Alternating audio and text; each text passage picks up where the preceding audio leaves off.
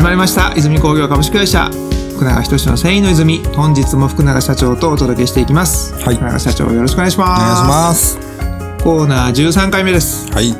13回もするとうん。何か第三の目が開いた感じが出てくるんじゃないですか？ないな。ないですか？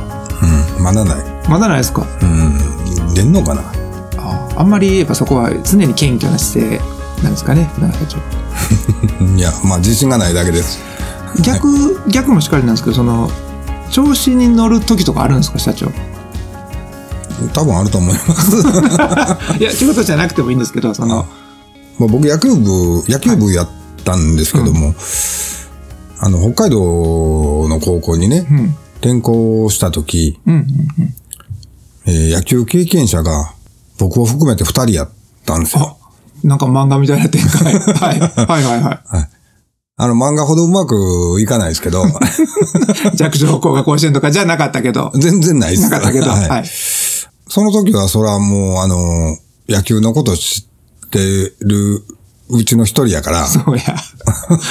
もう神様ですよね。ょっと調子乗りましたけどね。ピンポイント。マニアックな。ああ、あの、漫画のキャプテンみたいな、谷口キャプテンみたいな感じですよね。ああ、うん、まあ、そうやね。ねうん、そうそうそう。もう野球の神様が来たぐらいの。うん、うん、うん、うん。おかしいなあれ泣けますよね。ああ、まあね。なんていうのかな、主人公が変わっていく漫画やんね。そうです、そうです。ねキャプテンっていうタイトルなんでね。ね。何世代で何世代で。うる。でも大好き。もうな、な、いくらでも喋れますけど、ちょっとこの辺にしときましょうか。そんな、まあ、あまり調子に乗らない福永社長ですので、常に謙虚に、はい。13回を迎えても、まだまだ繊維の勉強するぞ、というところを、今回も見せていただければと思います。はい。ではですね、えーそんな、えーこのコーナー、そもそも趣旨は何かと言いますと、大仙株式会社さんが発行している知っておきたい繊維の知識424素材編のえー1項目を福永社長と考察を深めているというものです。はい。で今回が13個目の、えートピックになりますので、まあ、今日も楽しんで繊維の勉強をしていきましょう。はい。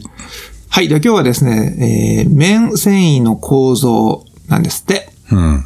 コットンの綿です。はい。では行きましょうか。コーナーコールです。泉工業福永仁が綿繊維の構造について語っちゃうぞ。はい。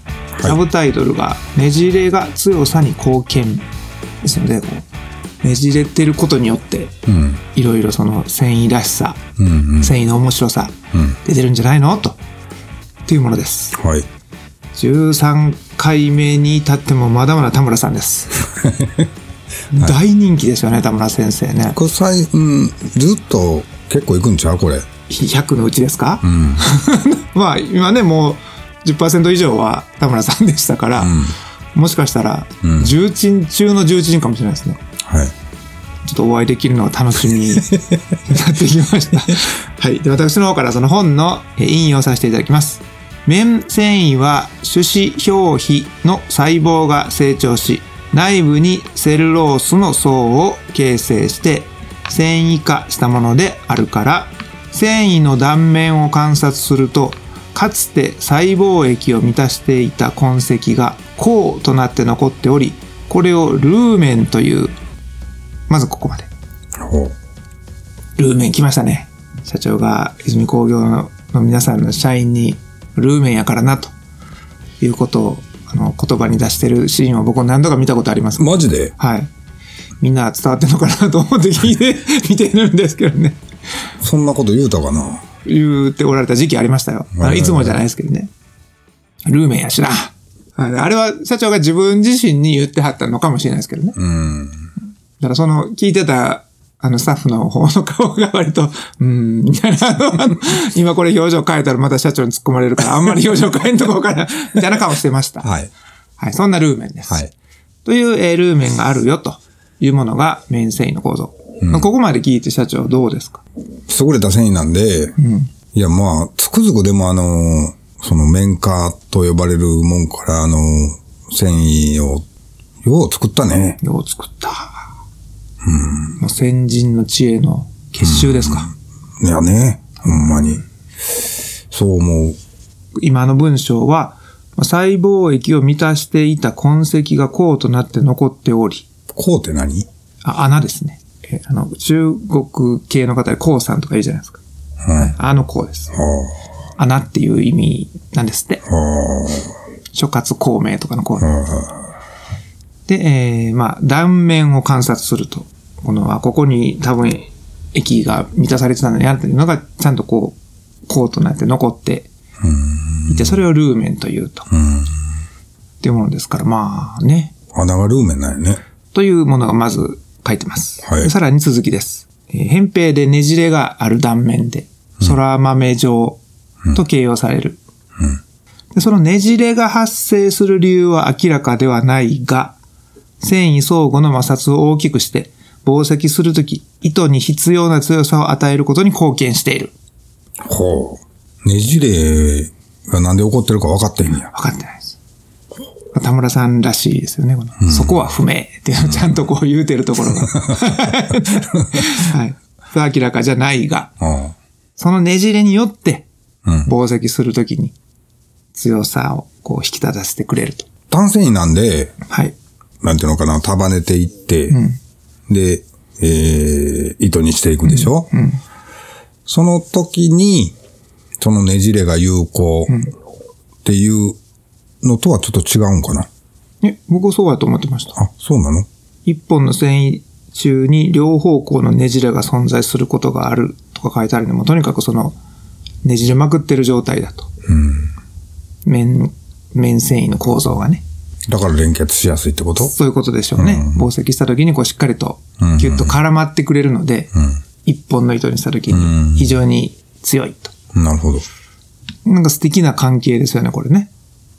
ねじれは不明やけど、そのねじれによってうん僕らの生活が支えられてるみたいな。うん。神秘性が。そのねじれを解明することもせんでよかったかもしれんね。うん。僕もそう思います。ただまあ、引っかかった人はいるでしょうね、今これまでの人類の中で。あなんでやねんみたいな人はいたでしょうね。うん。今のところ敗北中なんでしょう。この面のねじれがなぜなのかっていうのに関して。い両方向にねじれ取るから不明なんちゃう？や、あのねじれが存在することがあるなんで、別に全部じゃないみたいです。ね、ねじれてるけど、別にこう、両方のやつもいっぱいいてっていうふうに、一定じゃないと、要は。うんうん。それがまたいいじゃないですか。それが片一方やったら、なんでやろうって思う人がいたんかもしれんけど、ああ、そういうことか、そういうこと。うん。くしゃくしゃやから、んもうええかな、みたいな。まあそこはええかな、みたいな。うん、かもしんない。まあけどね、あの、そういう、わからんでもええやんっていうスルー力。うん。これって繊維業界すべてにおいてこう、勉強する上で、すごく必要な要素むちゃくちゃ必要やねうんね。そこを引っかかってたらもう、んあ、あとめっちゃあるでみたいなところ うのん、ところのわからんでいいよっていうのが、ちゃんと田村さんもそこは、はい。こう、熟知されてるなというのが伝わってきますよね。これをね、まあ、皆さんも繊維業界におられる人たちは、やっぱそこは、なんか上手にしてる人多いんじゃないですか。うん。ここはしっかりと学んで、うんうんうんここはちょっとスルーでいいやって。あと、だからそれが、こう、リズムが合わない人同士だと喧嘩になるんやと思うんですよ。うん。いや、俺はそこが気になるんやけど、お前そんな簡単にスルーすんなや、みたいなんで、こう、バトルがうん。生じるのも、繊維業界の面白いとこじゃないですか。生じてんのかな？まあ、生じてる場合もあんやろね。チームワークとかでね。お前のそういうところがううっとしいんじゃんみたいなのは。でそれはね、その人を否定するんじゃなくて、もうリズムが単に合ってないということだけなんで、あの、特に専業界はそういうスルーする要素って、僕は大事だと思います。うん。必要やね、逆にね。うん。持っとかなきゃいけないとかね。これはちょっと人間のこう哲学的なところにもありましたけども、というものが面なんですって。はいねじれが強さに貢献してると。うん。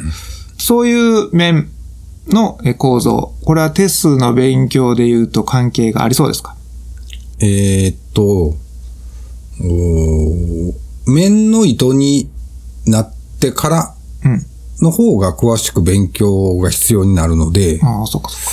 それほどそこの部分はまだいいのかなっていうところはありますね。まあ、触りの部分だけちょろっと、まあそんなもんなんやっていうのを覚えておいていただいたら、あとはその面の糸になってから山ほど覚えなあかんことがあるんで。そうかそうかはい。そうか。まあ、ここはさらっとでいい状態う。うん。になります。はい。あと、この、ルーメンという単語。うんこれは出てきそうですか？テストには。出てきたかなでもあんまりちゃんと覚えてへんし、あ、まあ、するでええんちゃう？ルーメンっていう、ルーメンっていう穴があるとでいうのぐらいで。で、良さそう。うん。まあ、これはいいですね。その、頼りになるアドバイスというか、心強いんじゃないですか？今テス。いや、間違ってたらごめん。いや、もう受かってらっしゃいますから。受かって保持してるので、社長。はい。そんな社長が、全部満点なわけないじゃないですか。ないない。はい。そういう、捨てるとか捨てる。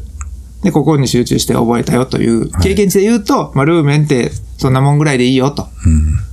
いうもんですよね。はい。これも、あの、一つの事実としてう、ん。自信を持ってこう皆さんもね、あの、そうかと。じゃあちょっとルーメンこの辺でスルーするわとうん。いう決断に至っていただければと思います。はい。この面繊維の断面図とか、うん。そんなんは出てきそうにないですか？テストでは。繊維になってからはなんか出るね。その繊維っていうのは面と別のもの混ぜたやつとかの断面図？ああ、CSY とか？とか？うーんと、面だけの単品での断面図はあんま出てこない感じですか？面は出てくるかもしれんね。面とウールは、もう、教科書のページも、すごい多いんで、やっぱね、うん。その断面図とかはもしかしたら絵で見といた方がいいかもしれないですよね。うん。そのさっき言ったルーメン、こうがこれだとかっていうのも、うん。なんか、目から入れる情報としての感覚で分かっておくと、うん。スルーしたとしても。ネット、ネットで調べたらなんか出てくるんちゃう？出るでしょうね、それこそね。それぐらいのうん。状態で、まあ、面というものは、やはり偉大でもあり、こうねじれが、私たちの生活を支えているとうん。いうところになっているというふうに覚えていただければいいかなと思います。はい。はい。では今回は面繊維の構造について福永社長に深掘りしていただきました。はい。ありがとうございました。ありがとうございました。世界の人々に飾る楽しみをお届けする泉工業株式会社福永仁の繊維の泉この番組は提供後詰めラメイトメーカー泉工業株式会社プロデュースキラテンでお送りしました。